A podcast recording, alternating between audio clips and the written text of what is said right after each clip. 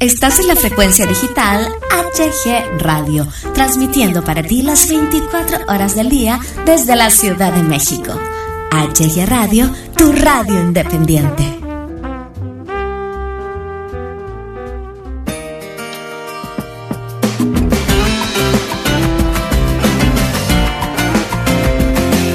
Hola, ¿qué tal? ¿Cómo están? Bienvenidas, bienvenidos a esta primera emisión de la segunda temporada de este su podcast desde casa.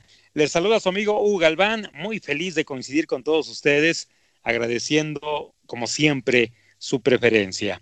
Desde los mares y suspiros más profundos de la poesía y las letras, hemos contactado a un trovador que hace rock, a un rockero que hace balada, a un compositor que hace de Argentina y del amor su inspiración, sin olvidar las historias de calles, de bares, historias nocturnas de las que él suele escribir.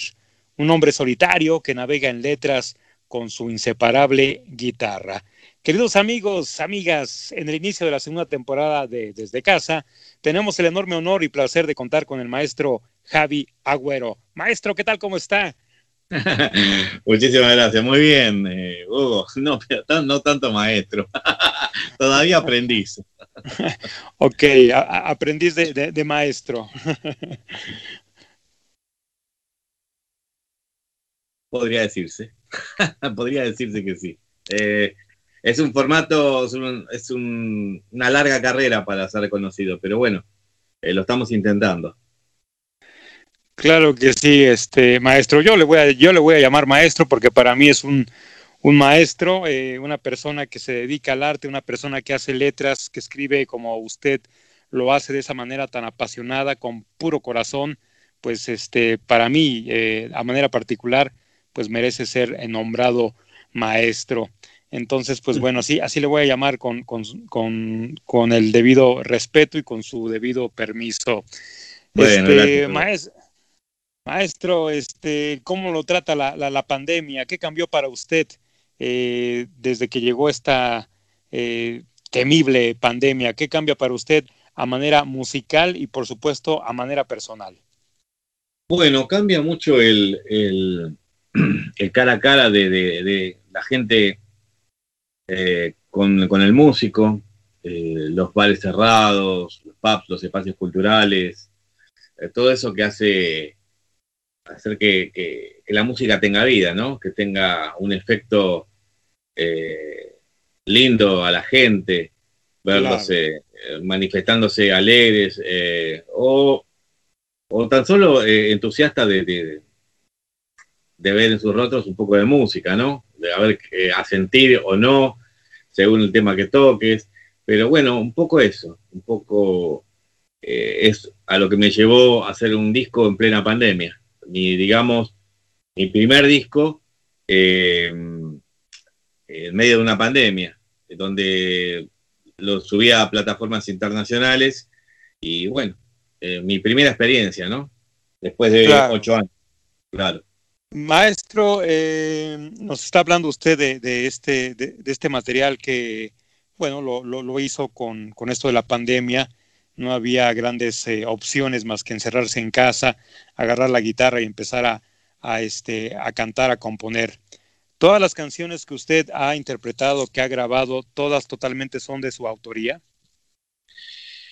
Eh, mira, a lo último que tengo eh, en este momento son dos simples que son que tienen tres canciones cada uno y, anteriormente sí, he grabado em, algún que otro cover, ¿no? Cuatro covers en total. Y, en total, en este momento he sacado 54 canciones. 54 canciones. O sea, de esas 54, cuatro son covers. 50 son canciones mías. Uf, ya, ya es este, un recorrido muy, muy admirable, 50 canciones, imagínese yo con problemas escribiría dos, ¿no?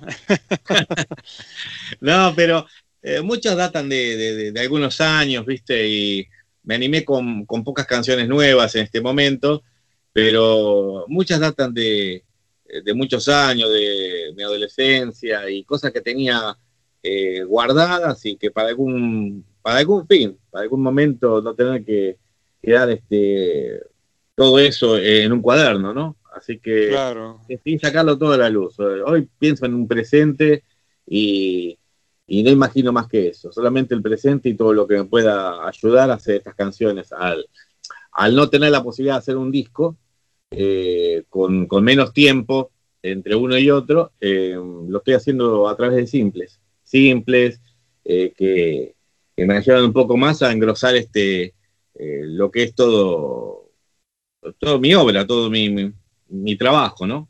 Así que así lo estoy haciendo de esta manera. Es un poco loco arriesgarse de esa manera, pero, pero yo lo hago. Vivo un poco a contramano lo que hace mucho, mucho músico hoy en día. Sí, es algo más original, ¿no? Porque normalmente todos siguen esa misma línea, ese mismo caminito, ¿no? De dar eh, cierta pauta en tiempo para poder sacar el siguiente material y usted eh, pues está ahora sí que no dando tanto tiempo entre uno y otro y, está apostando más que arriesgarse, lo está apostando eh, a, ganar, ¿no? A ganar o ganar con esta, esta propuesta, ¿no? Es algo loco, es algo loco, Hugo, porque vos tenés que ver eh, cómo van tus discos eh, en determinado país y ves un simple que está sonando en un lado, en otro país está sonando otro simple, en otro recién llegó tu disco.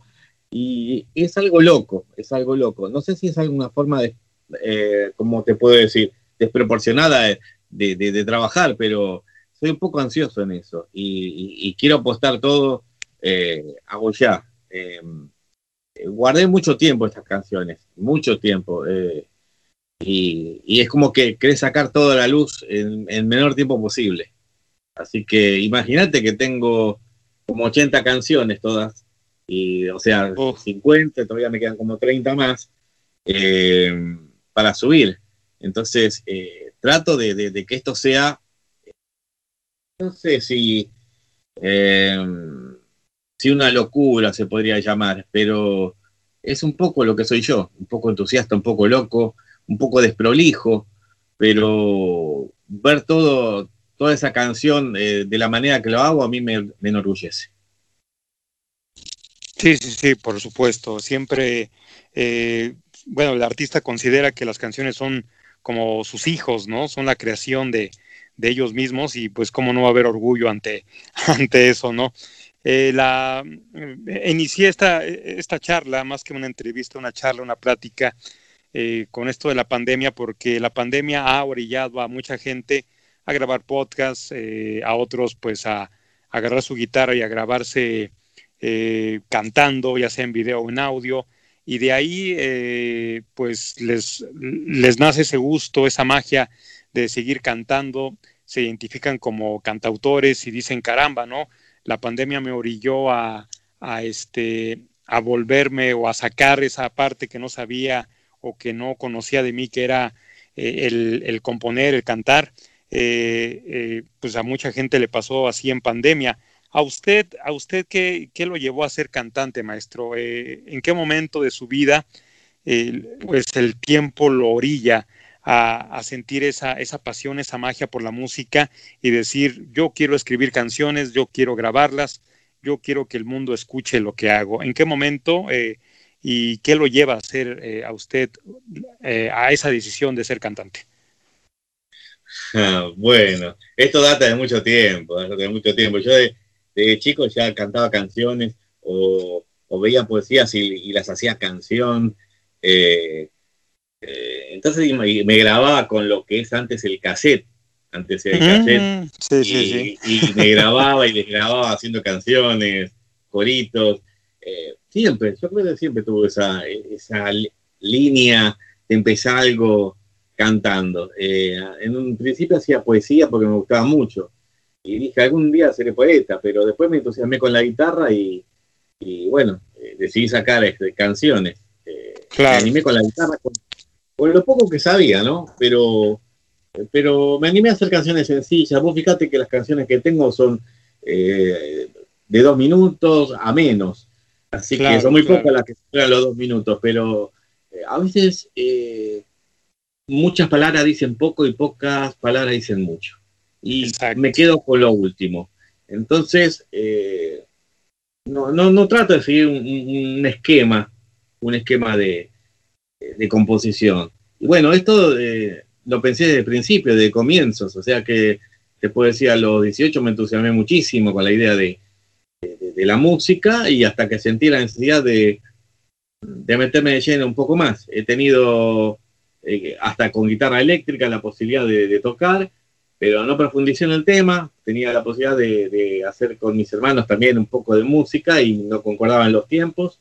Después tuve, una, tuve una faceta totalmente alejada, pero seguía componiendo, seguía componiendo.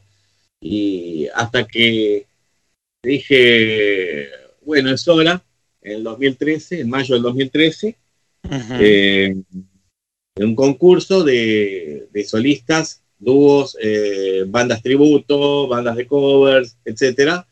Y bueno, decidí empezar con eso. No tenía nada, o sea, no tenía nada registrado, nada grabado, así que tuve que hacer, en, tenía un tiempo para presentarme, entonces en ese lapso hice todo, todo el tiempo récord y me mandé con esa canción y después no largué nunca más.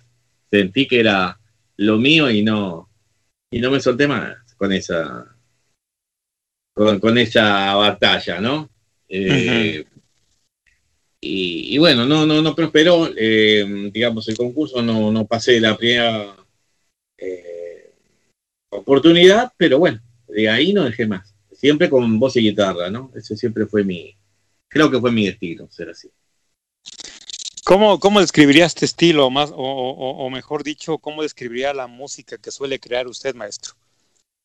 Mira, yo la, llamaría canción independiente, por eso quise ponerle un título genérico como indie song, completamente, porque tiene un poco de folk, de balada, eh, un poco de rock, eh, eh, de, cumbia, entonces se, se transforma en un, en un combo grande, ¿viste? Y, hoy en día un combo de cosas, eh, de un combo de, distintos estilos, es una canción, básicamente. Entonces, lo mismo es una canción independiente, lo llamaría indie song. Así me quise eh, llamar, eh, como cantante de indie song. y bueno, porque vos viste que no, no, no hay mucha, mucha música parecida a la mía, es un poco, un poco loco eh, es como ir a un fogón y decir, bueno, me grabo acá y bueno, a ver si se sube todo esto. Y es, así. es un poco de eso. Entonces, este, lo llamaría canción independiente. Tiene, a veces me ha costado que radios no, me aceptaban eso porque no saben cómo encasillarme, cómo encuadrarme. Y, me, lo han dicho.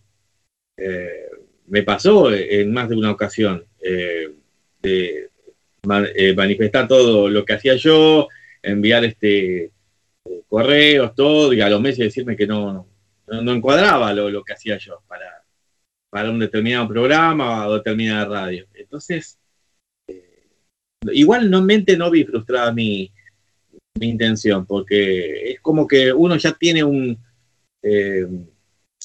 un, un, alineamiento de decir, este, no, no, tengo que seguir con esto tengo que seguir con esto, no puedo parar esto porque fue lo que siempre elegí, el ritmo que siempre elegí, las canciones, eh, el, tiempo, eh, la forma de grabar, y bueno, eh, me lancé así.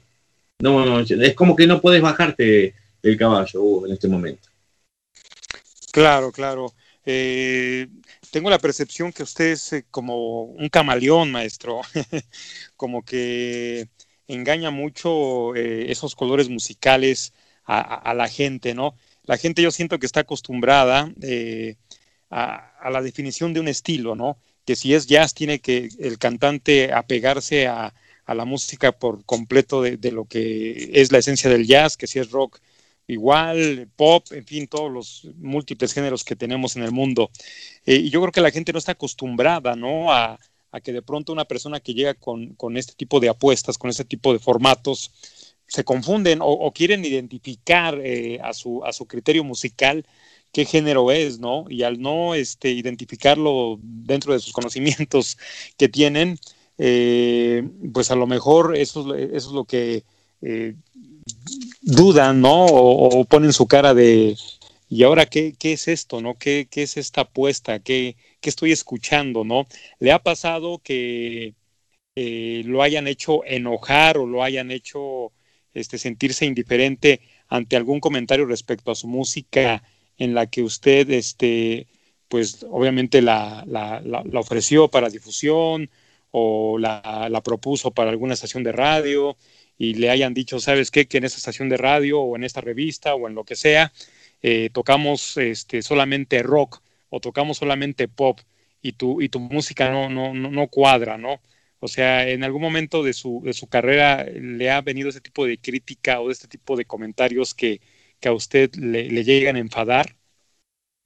No, enfadar no, enfadar no. Em, a veces un poco de decepción más que nada. Enfadar no porque sabemos cómo está el mercado eh, actualmente de la música, eh, donde, bueno, acá en Argentina a veces escuchás este, eh, en un tiempo mucho rock, pero ahora encendés una radio y, lo que más se escucha es trap o reggaetón, ¿viste? Entonces, tenés un poco de decepción, pero es más de lo mismo, o sea, más de lo que está encuadrado con, discográficas que lo ponen todo, que tienen el dinero para hacer una producción eh, eh, más, más que generosa, entonces eh, uno se acostumbra a estas cosas.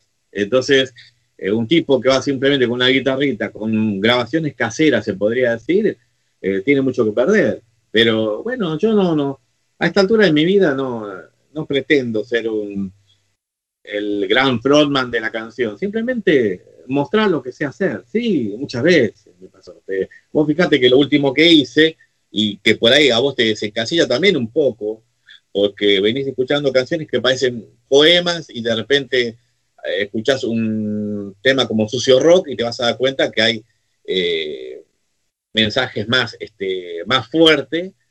Y, bueno, es como que se entona con lo que venís haciendo. Me ha pasado que en alguna radio me dice, el laburo está bien, pero no, no encuadra con lo que venías haciendo hasta el momento. Y, pero eh, la idea no es eh, tratar de encuadrar, la idea es hacer un poco de todo. Y el tema es que si vos haces un tipo de género, como que un determinado tipo de radio te va, eh, te va a decir, no, no, está bueno para, para baladista. Y no soy un baladista.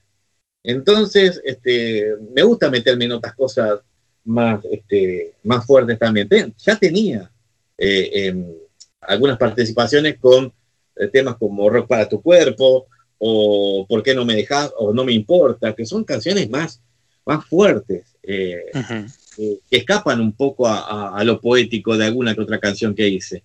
Entonces, este, sí, desencasilla a muchos, pero es lo que hay, soy un tipo frontal en lo que digo y en lo que hago. Entonces no, no, no quiero guardarme nada. Eh, a veces me ha pasado de preguntarme, ¿y qué hago? ¿Lo subo o no lo subo?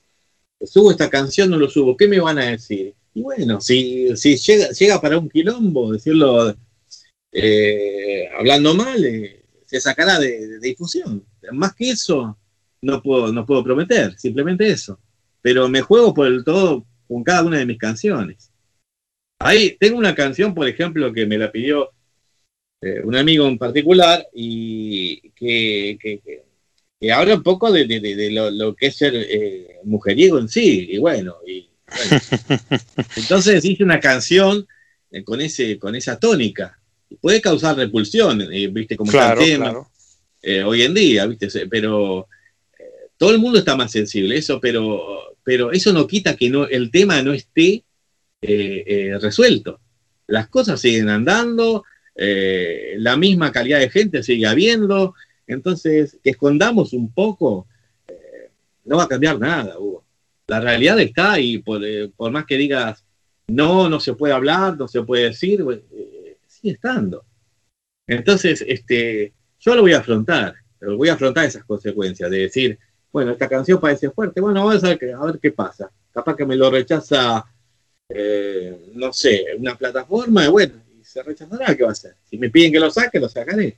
Pero me juego al todo por el todo por cada una de mis canciones. Tienen un significado y quiero que, sea entendido o no quiero que se me interprete como un baladista o un cantante popular. Es lo que hay.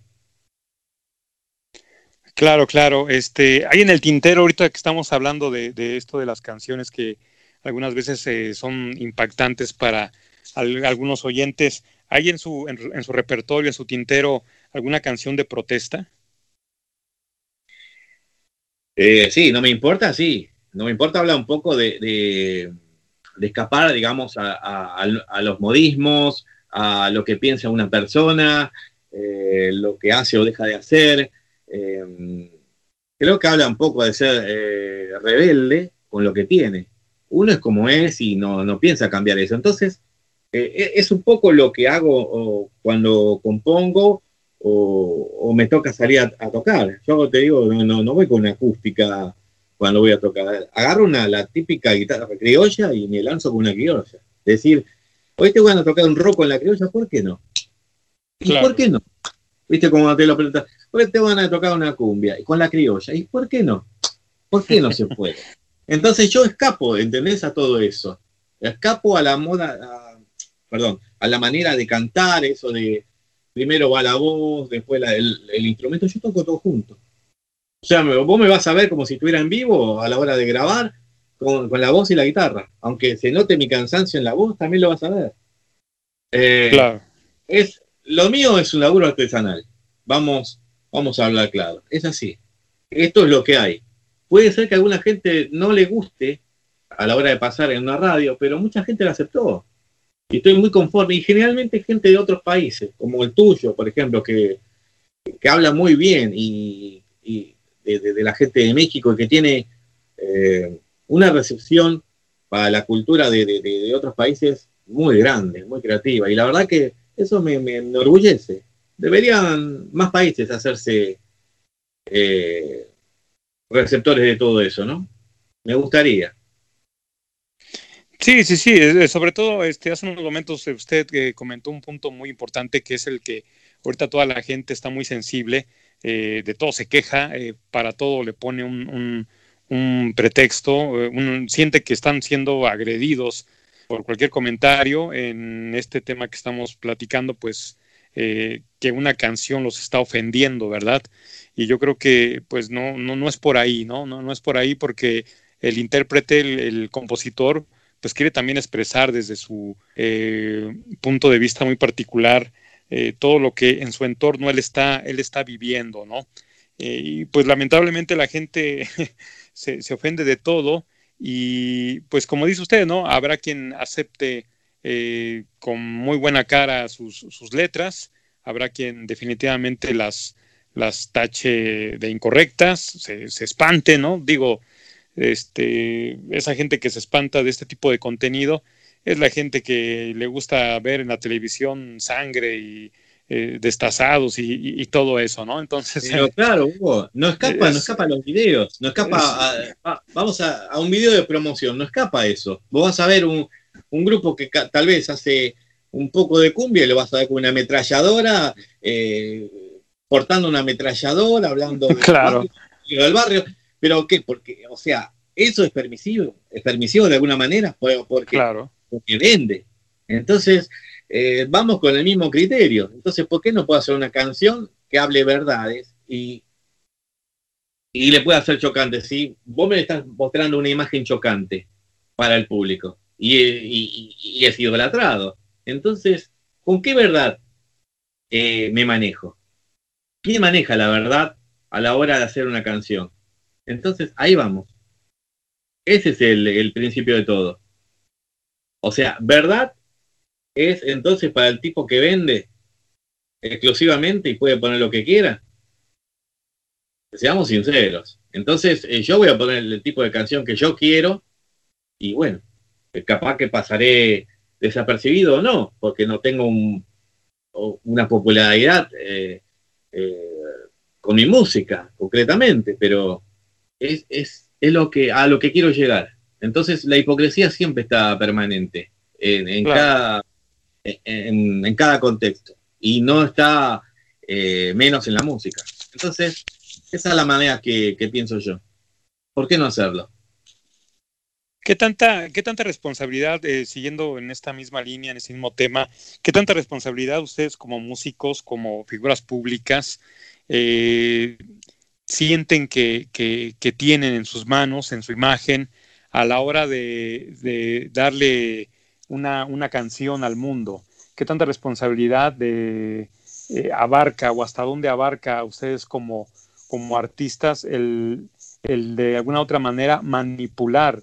El artista es un mago de la manipulación de emociones, ya que cuando una persona está triste porque eh, lo dejó el novio o la novia, pues se pone a escuchar una canción que habla de, de una ausencia, de una ruptura amorosa, y ahí está en llore y llore, ¿no?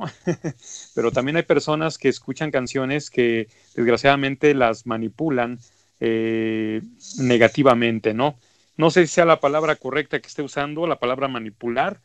No sé si eh, no tengo a la mano otra palabra, pero bueno, regresando a la pregunta, eh, ¿qué tanta responsabilidad considera usted que tienen los artistas, llámese emergentes, llámese este, del artista que sea, ante, ante el público con sus letras o con sus interpretaciones? Mira, eh, para determinadas bandas es muy probable que sientan eh, que tienen que hacer algo del momento o dejar una, una canción que hable de los momentos, por ejemplo, qué sé yo, eh, La oreja de Van Gogh cantando una canción sobre la pandemia. Eh, yo la verdad que no, no, no, pienso mucho en eso porque la mayoría de mis canciones son compuestas hace mucho tiempo. Entonces tenés otra mentalidad en ese, en ese tiempo, ¿no? Eh, pues algunas canciones pueden ser chocantes con lo que dicen eh, en estos tiempos, pero yo no me fijo mucho, porque la, mayoría de mis canciones son de amor y desamor. Em, para los tiempos eh, siempre existe todo eso. hay algunas canciones que pueden parecer cursi, con, con lo que se besos boca a boca puede ser un reflejo de eso. Eh, porque es el animarse a, un primer beso de la persona que uno quiere en los labios. Mm. Entonces puede parecer un poco cursi en, esto, en estos días. Y después está eh, la canción más osada como Desnúdate, que, que salió hace poquito. Eh, justamente habla de eso, de, la proposición, de dudarse en, el cuarto. entonces, son diferentes maneras de pensar, pero a mí no me, no me perjudica mucho porque siempre eh, digo que mis canciones son más de amor y desamor que otro tema social. Entonces, eh, no cambia mucho lo que digo, salvo cuando meto temas como, como el que hice hace poquito, que es Sucio Rock, que, puede ser chocante porque habla de, drogas, alcohol, prostitución, y, pero eh, un, un fiel reflejo de esa realidad y bueno, que muchas cosas no cambiaron. Pero eh, me jugué con eso, me jugué porque era una canción que la tenía que poner también, de, paso de dejar un poco de rock también en lo que hago para no ser em, creado con una imagen de, de, baladista, que muchas eh, radios pensaban que era, ¿no? Claro, como de trova, ¿no? Eh, por el claro, hecho de, vez me por el hecho de ver, pasó? que alguna vez me, llamaban trovador. No, yo trovador. Por, el hecho de verlo, de verlo solitario con su guitarra, ¿no? Piensan que ya es trova, ¿no? más, más que trovador, ¿no? Pero trovador es una palabra muy, muy, más bien empoderada para gente como eh, Silvio Rodríguez, que es un músico maravilloso. Eh, ahí te puede decir, es un buen ejemplo de un trovador. Pero yo no, no tengo mucha limitación a la hora de tocar eh, acordes y ese tipo de cosas. Muchas de las canciones que hago pueden parecerse parecidas también, pero bueno, los Ramones también hacían canciones parecidas y tenían otras letras. Entonces, eh, hoy no me fijo tanto en eso. Antes me fijaba mucho en la manera de tocar, em, si, si es parecido o no, si le cambio algo o no. Hoy no. Hoy no me fijo en eso. Hoy tal cual está, tal, tal como está, así la subí. Ok, maestro. Pues maestro, vamos a hablar acerca de, sus, de su último material. Eh, si no me equivoco, se llama De Festejo. Corríjame si estoy equivocado. Eh, son dos, son dos. Te comento, son dos, sí. Uno se llama De Festejo eh, y el otro se llama El Tanque. El Tanque tiene canciones más, el tanque tiene canciones más fuertes, sí. Sí, el eh, tanque viene sucio rock, ¿no? justamente es por eso. Es como, es como una manera de atropellar. Es una manera imponente de atropellar. Entonces voy con esa ideología eh, de atropellar. Eh, eh, con lo que digo o hago. Entonces, por eso el tanque. Eh, lo pensé. Y, bueno, tiene que ser de esa manera, verse de esa manera. entonces sí, son, va a ser, son dos trabajos, uno puede ser criticado, el otro no, el otro es más, más tranquilo, pero, y anteriormente, unos días atrás, había grabado White, que son mm, más bien como dos baladas, ¿no? Encantadora clase de mujer y Conquista a la chica, dos lindos temas, muy agradables. Pero los hice esos tres trabajos en una semana. Wow. Así que eh, sí, son en total son ocho canciones y bueno, eh, son diferentes uno a otro, totalmente. Eh, pero bueno, después de desencajar este último simple, uno de estos últimos simples, eh, el tanque, a, a, White y a mm, De Festejo, que son muy diferentes. Pero bueno, eh, es un todo por el todo, ¿qué va a hacer? Sí, son, lo saqué hace poquito, salió hace poquito y bueno, lo subí, tenía ganas de hacer otra cosa. en, esta producción de El Tanque eh, me llama mucho la atención la canción Mi nombre es Javier Agüero.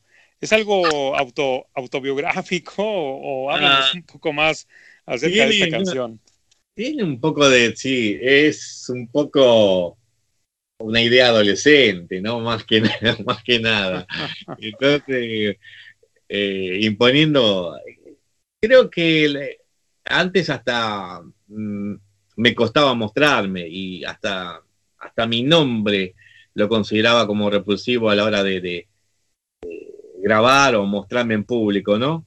Hoy no, hoy lo pongo con, énfasis y, tenía ganas de hacer una canción que hable así, que hable de, mí mismo, que no es justamente la, imagen eh, que, impone esa canción, pero quería hacerlo de una forma eh, en joda, digamos, y poner eh, mi nombre Javier Agüero como de antemano me causó mucha, mucha gracia. como para empezar un bailón. Pues. algo, más que rimara que otra cosa, pero... Claro. No, me gusta. Tiene temas así que son... Eh, estas dos últimas producciones tienen temas como esa colita también del otro del otro simple también. De festejo, eh, sí. Eh, pero tiene, tiene, su gracia, tiene su gracia. son, son interpretaciones, son cosas que se, le pasa a uno por la cabeza de adolescente y ahí quedan. Y ahí quedan. Y quise, quise ponerlas a, a, tocar ahora. A ver qué, qué, consecuencias. Es como que uno, a ver, dice, ¿y qué pasaría si yo pongo estas canciones que cantaba antes y las pongo ahora? Y es como que siempre uno está esperando una respuesta. Claro. Este, maestro, pues bueno, tengo que hacerle esta pregunta. Eh, primero, porque la, siguiente pregunta se la, se la, quiero hacer sí o sí, porque, eh, primera, porque nos la encargaron mucho los radioescuchas de, de HG Radio, eh, los radioescuchas que pues han seguido su trabajo a, raíz de que hemos empezado a difundir su, su, música. Y algunos nos han mandado mensajes y nos han dicho que el día que lo entrevistemos, eh, pues le, preguntemos lo, siguiente, ¿no? Ese es por un, por un lado. Y por otro lado, porque yo también me pongo en esa fila de curiosidad de quererle hacer esta pregunta, ¿no? De hecho, este, si por mí fuera, hubiera sido la primera pregunta que lo hubiera hecho, que lo hubiera realizado al inicio de la entrevista, ¿no? Pero bueno, eh, maestro, háblenos, por favor, por favor, por favor, cuéntenos la anécdota de cómo compuso la canción No te vayas. Bueno, la canción No te vayas es una canción que particularmente me gustaba mucho el ritmo que tenía y, y siempre, eh, siempre dije que me gusta, me gusta como caballito de batalla siempre a la hora de de, una canción, eh, porque siempre digo, cada vez que, toco esa canción, siempre digo, eh, porque siempre hay alguien a quien decirle no te vayas. Sí. Y, y, entonces, este, es una manifestación, ¿no? Siempre eh, decir a alguien en ese momento, qué sé yo, que no, puede dejar, y siempre hay alguien a quien decirle no te vayas. Entonces me gustó el título, me gustó, fue muy sugestivo. Y, se me ocurrió, se me ocurrió de momento. No, no, no es que está eh, idealizado para alguien en particular, son eh, muchas de mis canciones están basadas en, terceros, ¿viste? Claro, no, sí, sí, sí. no habla precisamente de mí, no me gusta hablar mucho de mí, no, no, no soy un... Rapado podría ser una canción que hable un poco de mí, pues, eh, de bohemio, siempre es como que dice mirando al cielo, como diciendo tengo un ángel de la guarda. Era un poco, eh, un poco loco en ese momento, pero ahí podría decirte que es una canción que habla de mí. Pero muchas de las canciones que hago no tienen un, fundamento que para decir eh, habla de mí esta canción. No, a veces las canciones que he compuesto las he visto en graffiti. Por ejemplo, una canción que dice Eso es lo mejor que me pasó fue por un graffiti que vi, que decía es lo mejor que me pasó. Entonces eh, me puse a pensar en ese título y barajé una historia y, lo hice. Eh, siempre, a diferencia de muchos músicos, siempre pienso en un título primero y después el resto de la canción. Lo mismo pasó en No te vayas, por ejemplo, pienso en el título e imagino todo en escena. Entonces ahí vas idealizando todo. Eh, hay muchos músicos que empiezan al revés. Ponen primero la, letra y después le ponen la, música y, la, y, el título, ¿viste? Pero no, no, no es lo mío. No es lo mío. La verdad que la canción No te vayas me gusta mucho particularmente. Es una canción que la uso siempre, no puedo dejar de tocarla y, me da satisfacciones, me da mucho gusto siempre. Y siempre decir, eh, porque siempre hay alguien a quien decirle no te vayas. claro. ¿En qué momento le llega la inspiración, maestro? ¿Lo, este, le, llega de sorpresa? ¿Es, espontánea la, inspiración? ¿En qué momento llegan estas musas? Eh, ¿En la madrugada, en la noche? ¿No hay hora? ¿Cuando está tomando un café? Eh, ¿cómo, compone? ¿De qué manera usted compone? ¿Cuál es su momento para empezar a componer? a veces en el, en el, qué sé yo, en el colectivo, en el bus, por ejemplo, se me ha ocurrido, siempre, siempre tenía un papel y un lápiz en la mano, siempre, siempre, te llevaba algo para anotar, porque siempre se me ocurría, después de terminar algún laburo, eh, poner en, digamos, en una copia de, qué sé yo, de un pedido, de la parte de atrás que es en blanco, empezar a escribir, total, eso ya no servía. Eh, levantarme a la, noche en, sleep para, porque se me ocurrió en ese momento a las 3 de la mañana. de las formas más locas e inimaginables se me han ocurrido cosas. Pero eh, la, composición siempre estuvo, siempre estuvo. En cualquier momento eh, se me ocurre algo y ya tengo que ir como loco escribiéndola, pero siempre, sí. Me ha pasado en muchos momentos, levantarme en pleno frío viene de, la cama en pleno frío, y, no, pero se me ocurrió, tengo que escribirlo, porque después el otro día se me olvida. Y sí, y, hoy agradezco todo eso que hice porque si no, no tendría todas esas canciones guardadas y, y, saliendo al mundo, ¿no? claro. Eh, ¿Hay algún eh, músico, algún compositor al cual usted admira mucho y ha influenciado su manera de componer? Mm, la verdad, si soy sincero, mm, no. No, no, no, no porque, eh, como te digo yo, lo mío era básicamente como poesía, ¿viste? Y no, no tengo alguien, un referente grande para decir, bueno, y, y, canciones que duren tan poco tiempo. Eh, pues a veces me preguntaban, ¿qué estilo tenés? Tengo el estilo Javier Agüero, ¿qué te decir? No, no sé qué te puedo decir. A veces me preguntaban qué estilo tenés. Y no sé qué te puedo decir, porque mis canciones no se parecen. No, no, he escuchado un, un, cantante hacer una canción de un minuto. Eh, ¿Qué te puedo decir? No hay. O sea, eh, me gusta mucho el rock este, latinoamericano. Casi todo. tienen muchas buenas letras. Eh, el, rock español. Siempre he escuchado ese tipo de cosas. Casi todo el rock. Eh, baladista también he escuchado música popular también, eh, de vez en cuando, pero no, no nutrirme mucho de eso porque me canso. por eso te quiero decir que mucha de mi música varía mucho porque me canso de mí mismo. Yo no podría estar todo el día cantando una balada porque eh, me canso.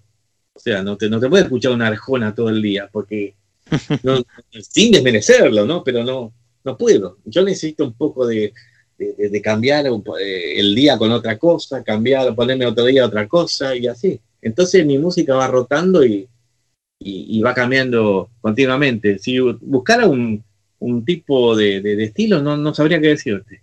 No, si vos, decímelo vos, por ahí tenés un referente, pero la verdad no se me ocurre. No, no, no tengo alguien que haga canciones así.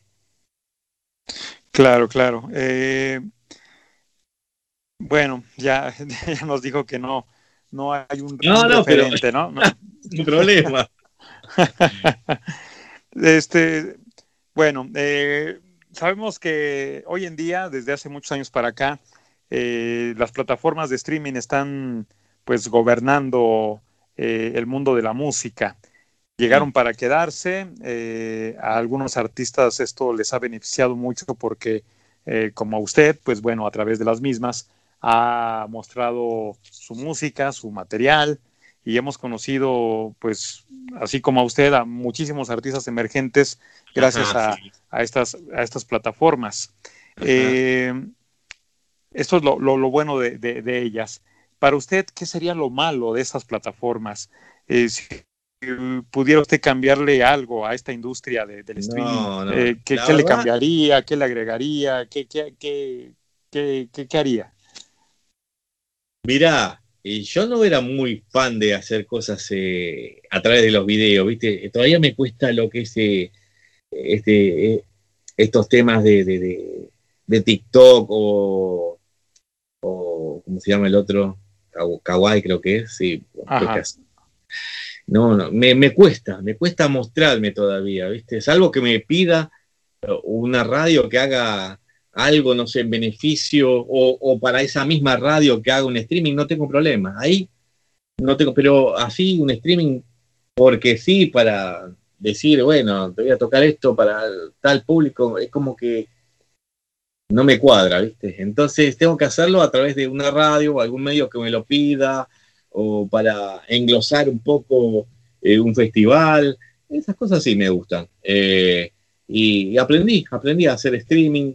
A veces un, músico de Venezuela me pidió para hacer un, esto fue en noviembre pasado, para hacer un, eh, un, un, streaming para, con un acústico para un festival, un evento de teatro. Cantaura 2020 era, mirá, en Venezuela. Me pareció algo novedoso para mí porque nunca estuve una cosa así.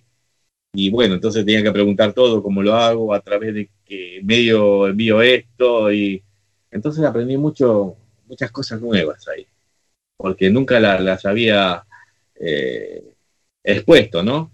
Eh, para mí era totalmente novedoso, era aprender un poco también. Eh, por eso esta pandemia me ayudó a aprender muchas cosas que no desconocía, lo que era una plataforma digital, eh, lo que era un streaming, eh, bueno, aprender este botoncito para el Facebook Live, y para mí son cosas que todavía estoy aprendiendo. Mira, recién apliqué el Skype al teléfono, imagínate.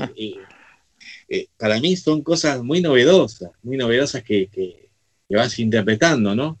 Con el tiempo. Y lo, lo malo simplemente de eso es, eh, hoy en día el Internet ocupa todo, pero lo malo es el, la falta de contacto con el público, eso es lo, claro. lo único que te puedo decir que, se añora. El resto no, yo creo que adoro estas plataformas que me dan posibilidad de llegar al mundo. Eh, sin esto no hubiera llegado a países como, como el de ustedes. Entonces eh, estoy maravillado porque la verdad que no pensé que mi música iba a salir de, qué sé yo, de, Argentina o de o alguna vez estuve en sonando en España, en dos radios de, online de España, me acuerdo, pero no más allá de eso. entonces, para mí esto me abrió muchas puertas, muchas puertas. mucha gente me dijo, bueno, esta música podría encajar en esta, en esta radio y listo. Entonces, eh, para mí es maravilloso que un tipo con grabaciones caseras prácticamente, despojado de, de efectos, de, sonidos varios, se llegue a través de una radio con una guitarrita eh, y la voz, para mí es colosal, colosal. Eh, y aparte con música eh, sencilla, nada complicada, con letras cortas, así que la verdad que no, no, imaginé llegar a tanto. No imaginé llegar a tanto, a tantos oídos, ¿no? Para mí es, maravilloso lo que estoy viviendo en ese sentido. Claro, claro que sí, maestro. Eh, nos, nos, remarca mucho, obviamente, el, amor a, la guitarra, a su inseparable compañera la guitarra, pero por ahí también el equipo de HG Radio de investigación eh, nos, nos, contó un chisme, maestro, nos dice que, que, por ahí usted también le sabe al ukulele, ¿qué hay de cierto esto, maestro? Sí, sí, hice algunas cosas, lo tengo un poco dejado, pobrecito, pero sí hice algunas cosas con ukulele también me animé a, algunos ritmos con ukelele. Em, igual con lo básico, ¿no? Creo que tres o cuatro acordes nada más me sabía, pero me animaba con esos tres o cuatro acordes. Pero sí, solamente por variar algo, ¿no?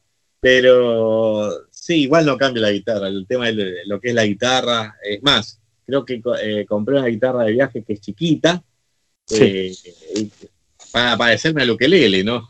por la, lo cómodo que era.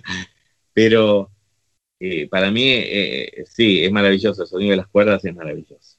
No, hay parangón para eso. Y hoy en día no, no, puedo quejarme.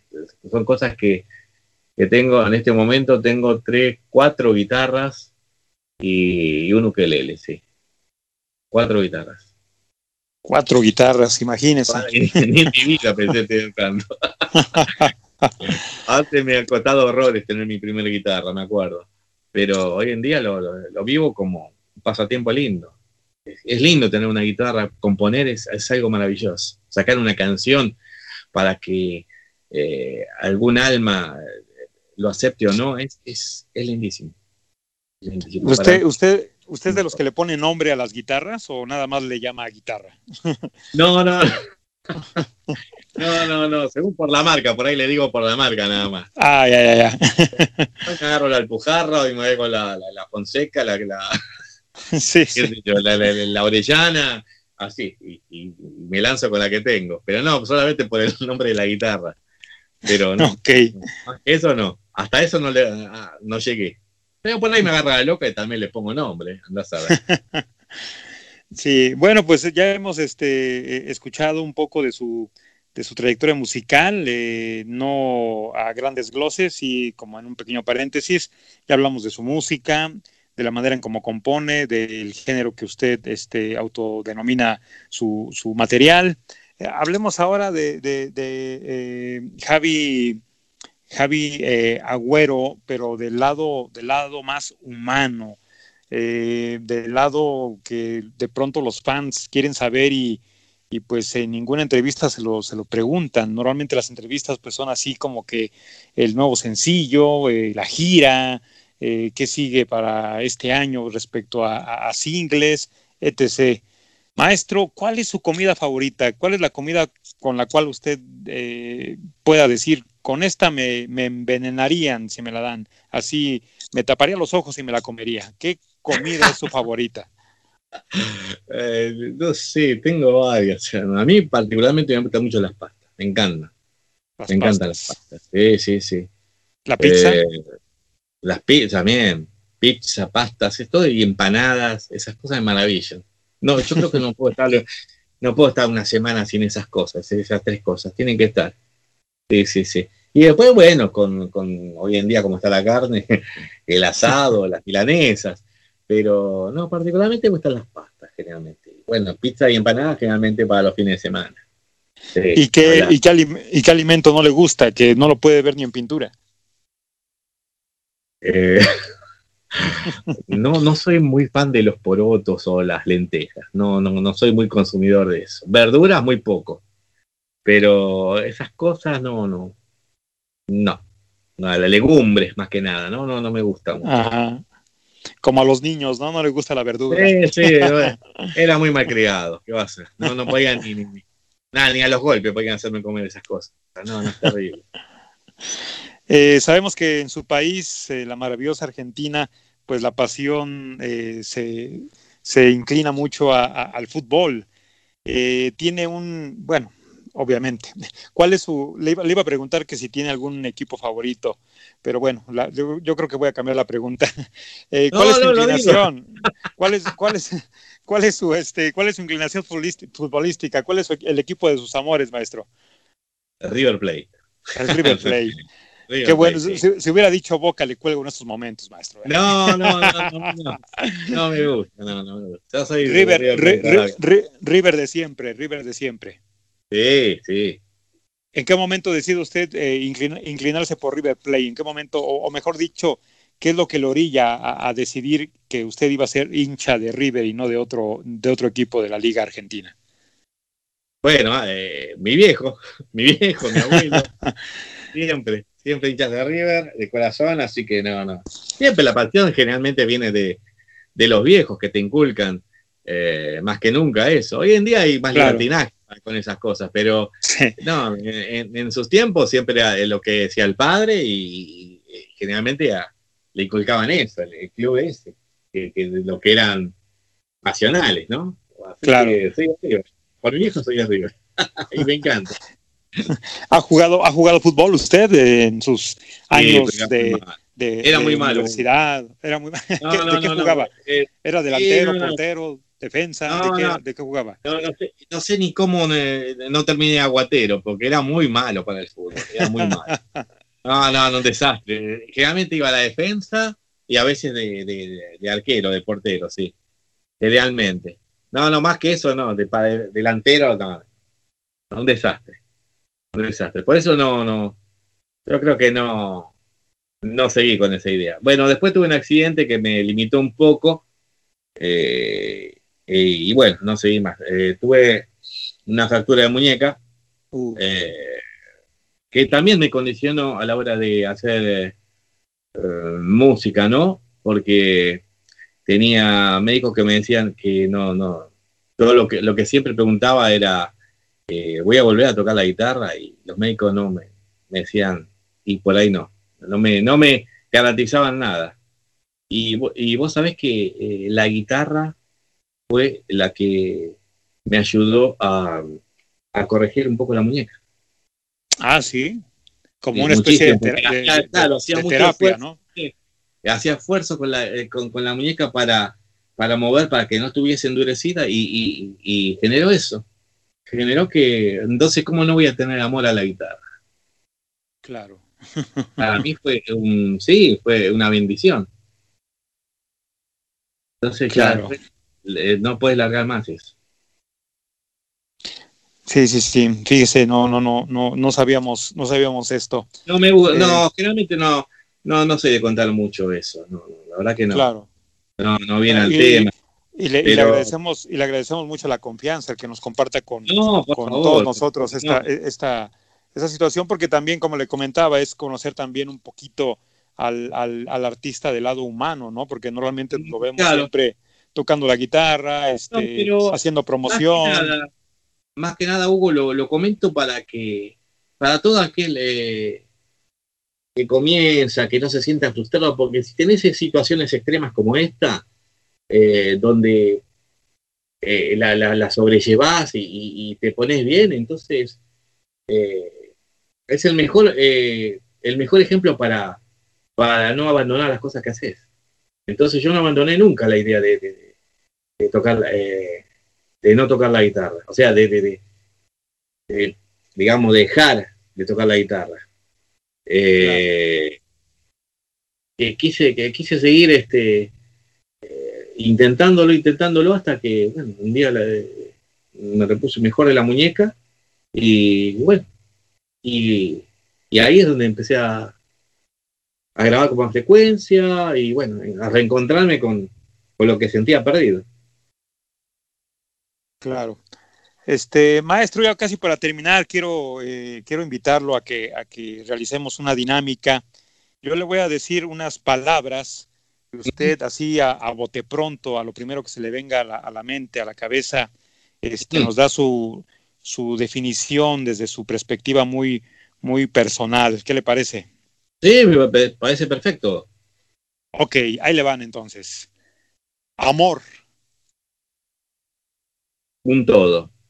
El, el, sí, es el todo, es, es lo, primordial, lo que no debe escasear nunca. Eh, amor por algo, por alguien, eh, para no dejar algo, um, como siento yo en este momento, básicamente es un todo. Es que no se puede dejar, no se puede abandonar, no se puede decir no, no creo en el amor o cuando algo te sale mal, no. Hay que persistir, hay que persistir más de una vez. Entonces, este, no, no, no se puede cambiar eso. E, es el, el combo, es el todo, es la conexión para todo. Ok. Eh, la siguiente palabra, eh, oscuridad. Oscuridad sentís em, em, justamente cuando te tocan eh, escenarios donde, qué sé yo, no te puedo decir donde prevalece el miedo. Yo creo que oscuridad sentía en, en, tiempos eh, de adolescente, ¿no? Donde no sabías ah, para qué lado dirigirte. Eh, la oscuridad sí, eh, sentí miedo en algún momento cuando era chico, más que nada. Pero incluso adolescente, eh, donde sentís que estás perdido y ahí no tienes una dirección exacta. Pero yo digo que después de los 20 eh, tenés todos los días claros. ok. Poesía. También también. Eh, un todo. Eh, es primordial no abandonarla, eh, nutrirse de palabras que hacen bien, que donde uno tiene un lindo vocabulario o quiere tenerlo. siempre recomiendo que, una poesía hace bien al alma, uno se siente pleno. la poesía es una canción sin música. La música sobrevuela en la mente. Entonces, un libro es ideal eh, de poesía. Sí. Eh, música. Y la pasión. Yo siento pasión por la música. Hay gente que siente pasión por el fútbol y otros por la música. A mí me dio por la guitarrita. No podía dejar la guitarrita en ningún momento. En, los momentos de soledad, en los momentos de compañerismo, eh, en los momentos de amor, desamor, eh, nostalgia. Eh, así que de fiesta, ¿por qué no? De júbilo. es todo. Fue parte de mi adolescencia, es mi actual presente, puede ser un futuro. es no querer dejarlo. Por lo menos a mí no me veo dejando a corto plazo la música tengo mucho para ofrecer. Claro. Eh, Almagro. Mi barrio. Mi barrio. Almagro. un lindo barrio, un lindo de donde, no sé, tengo todo a mano, tengo todo cerca. Eh, me siento cómodo, me siento cómodo. Sí, sí. Luces de noche. Bueno, acá ahora no se puede salir mucho, está todo muy muy cortado con el tema de la pandemia, pero cuando se podía, sí, eh, había lugar para ir a comer o lugar para, para ir a distraerse. Sí, a mí me encanta. Mi barrio. Perfecto. Soledad. Em, donde más creces. La soledad es donde más creces. Donde aprendes a, a manejarte mejor. Siempre hay un momento que tenés que tener de soledad para sobrellevar cosas. Eh, para aprender a, mm, no sé, a, gestar eh, un curso, eh, a pensar cosas, a, idealizar, pero siempre. la soledad es el principio y la base de, de toda madurez creo que no hay madurez si no hay soledad en algún momento. Entonces, eh, hay que tener un poco de seguridad también para darse cuenta de lo que uno hace. Si no, uno vive eh, perdido o a veces acompañado o mal aconsejado. Claro. Eh, uno tiene que basarse en, en, sus limitaciones o tener las propias decisiones, tiene que aprender a tener decisiones. Vos fíjate que, bueno, te lo digo yo como músico que en el escenario me muestro solo siempre y, y se me ocurren cosas de momento o salís a tocar y después de un tipo que tocó rock y bueno, ¿ahora qué hago? Bueno, cambio esto por el otro. Entonces, eh, pero lo piensa uno. Eh, a mí me, me, es fácil porque manejo yo solo. Difícil es estar en banda y cambiar todo un repertorio. Claro. Pero, entonces, eh, es el principio y base de toda madurez, a mi juicio, ¿no? Particularmente. Claro. Claro que sí. Eh, guerra. Eh, lo lamentable, lo que no debería existir. No solo guerra, guerra con armamentos, eh, también guerra de palabras, uh -huh. guerras, eh, batallas entre vecinos, eh, familiares, discordias, también forman parte de una guerra innecesaria creo que a veces pienso en la pandemia no nos cambió nada.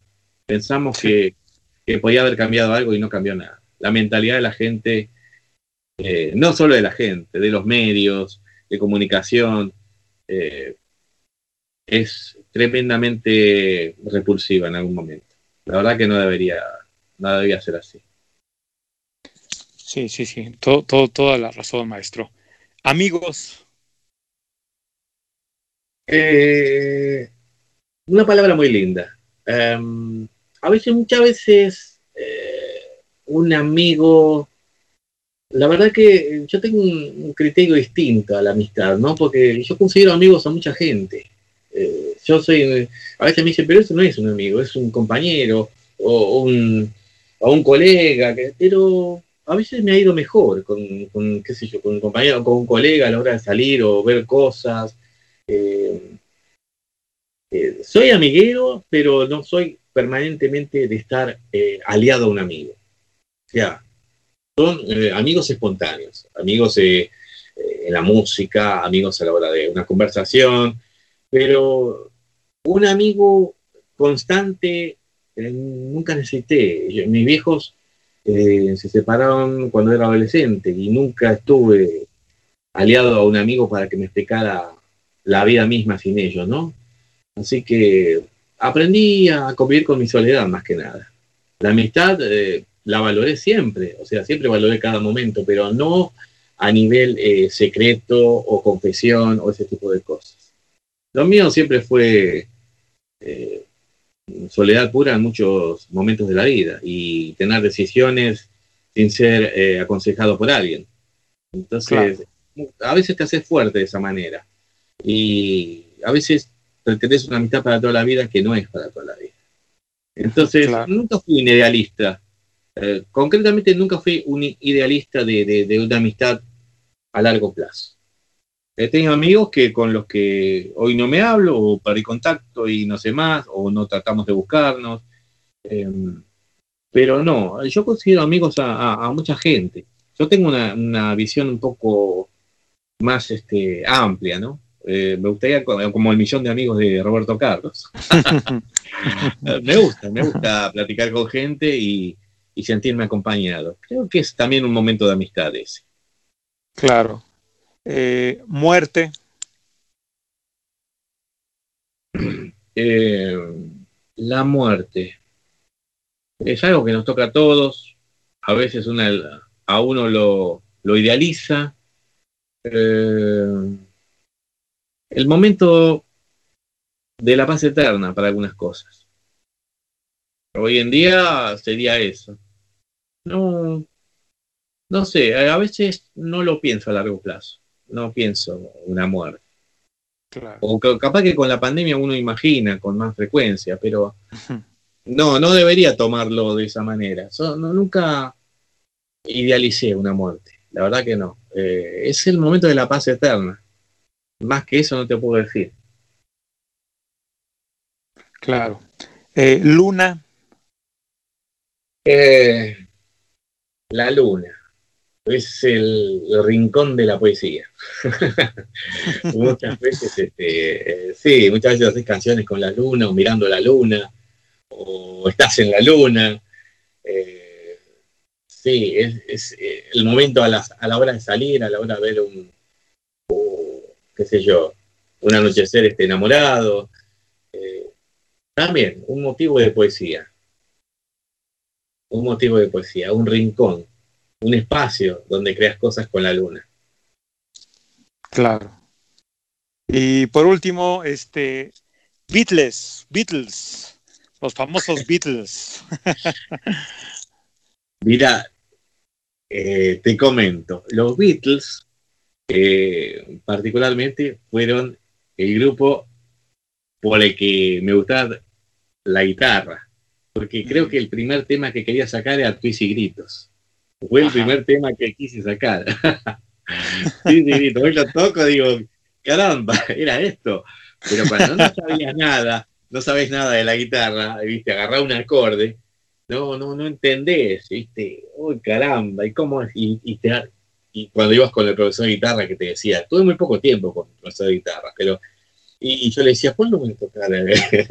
y si, sacar tu grito? No, primero hay que hacer esto, era todo, claro, a él le convenía que yo sepa de a una nota, y bueno, y hasta que después fui más autodidacta, porque no podía pagar las clases, eran muy caras para mí, un tipo, era pobre, eh, muy pobre en ese momento, y, bueno, entonces fui más autodidacta, entonces, con libritos, con, eh, con acordes, libritos de acordes, me acuerdo, y empezaba con eso. Y después habían cancioneros, entonces te metías con eso y, mirabas más o menos videos, como tocaban. Y ahí los ibas imaginando y ahí ibas interpretando. Y cuando llegó el tema de los Beatles cantando Estoy seguidito, y era esto. no sabes el acorde, parece, oh, no vas a llegar nunca a esto. Pero después te, te das cuenta que sí podés hacerlo. claro que sí, maestro. Bueno, maestro, pues de verdad le, agradecemos muchísimo el, espacio, la oportunidad que nos dio eh, el día de hoy en esta, en esta plática que, tuvimos eh, iniciando la segunda temporada de este podcast de, desde casa.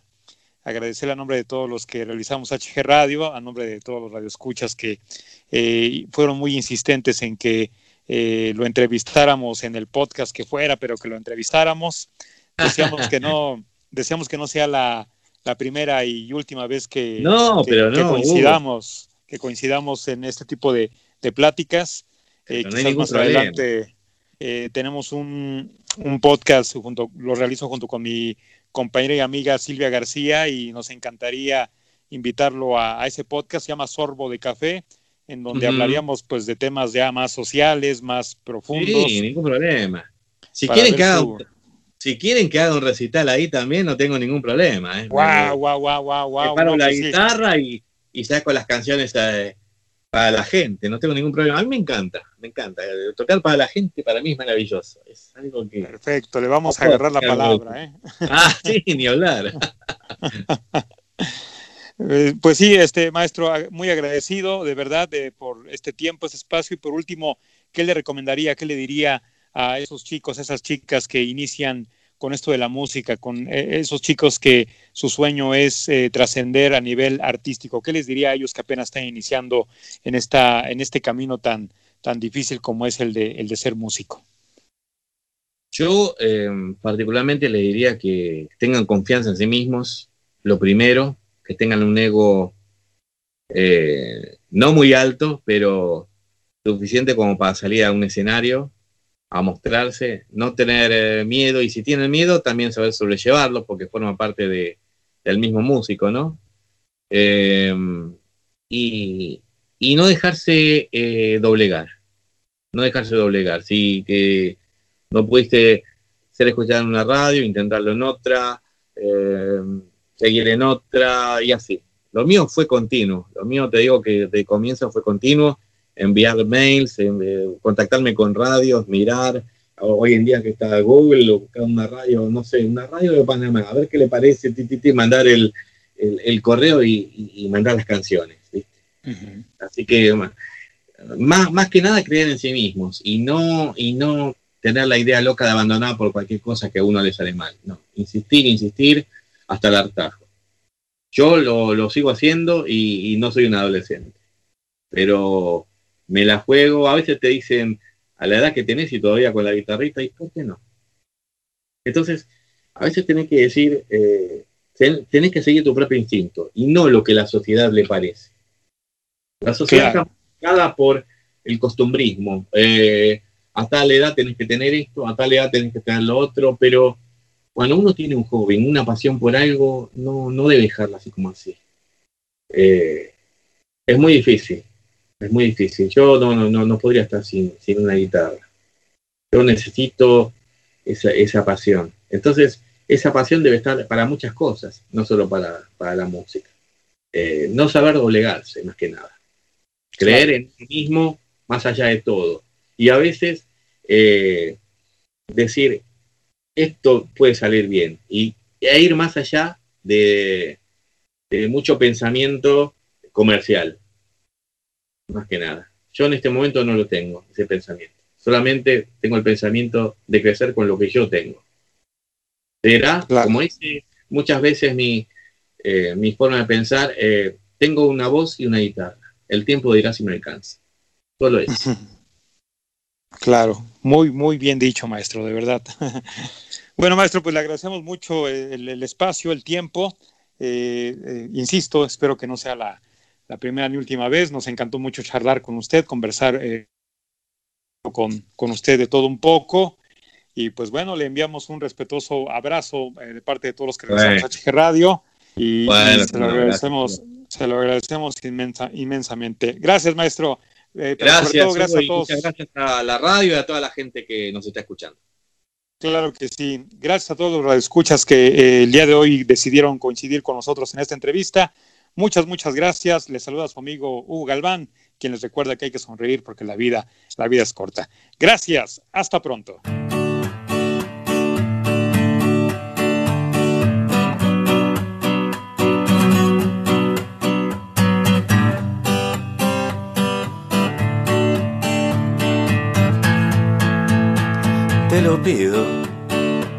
No le escapes corazón a mi cariño.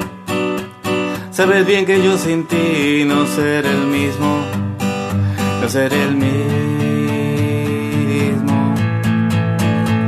Siento que si me falta tu boca no habrán besos, por lo menos tan hermosos como aquellos que nacían de tus labios dulces de ellos.